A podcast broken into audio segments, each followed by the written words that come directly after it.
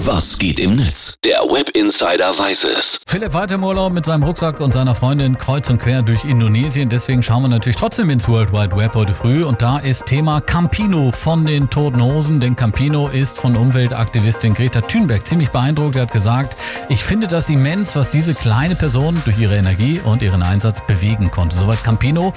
Gibt dazu eine Menge Postings im Netz. Zum Beispiel hier Detlef Sommerfeld. Auf Facebook schreibt er, wird gepostet gepostet. Da schreibt er dann, soll er und seine Band samt Techniktross ab sofort mit dem Fahrrad zu seinen Konzerten fahren. Dann haben wir noch ein Posting auf Facebook und zwar von Harry B. Er schreibt, Campino duzt auch Gregor Gysi, ist okay, aber hat er mit ihm schon Brüderschaft getrunken? Wohl kaum. Er findet viele gut, Klimagretel wohl wegen ihrer Pipi Langstrumpfzöpfe. Dann gibt es ein Tweet von Ben, der hat geschrieben, endlich kommt Campino aus der Rückendeckung, wurde höchste Zeit, wir alle müssen endlich Verantwortung für unsere Umwelt übernehmen. Dass Campino da jetzt mitzieht, finde ich stark. Und noch ein Facebook-Posting.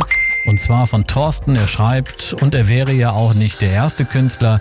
Queens Brian May ist auch unterwegs in Sachen Umweltschutz. Also Totenhosenchef Campino findet Greta Thunberg klasse, ist von ihr beeindruckt. Sie habe flächendeckend etwas zum Lodern gebracht, hat er gesagt. Es sei wichtig, dass wir uns endlich intensiv mit dem Klimawandel beschäftigen. Soweit Campino von den Toten Hosen, der Blick ins World Wide Web.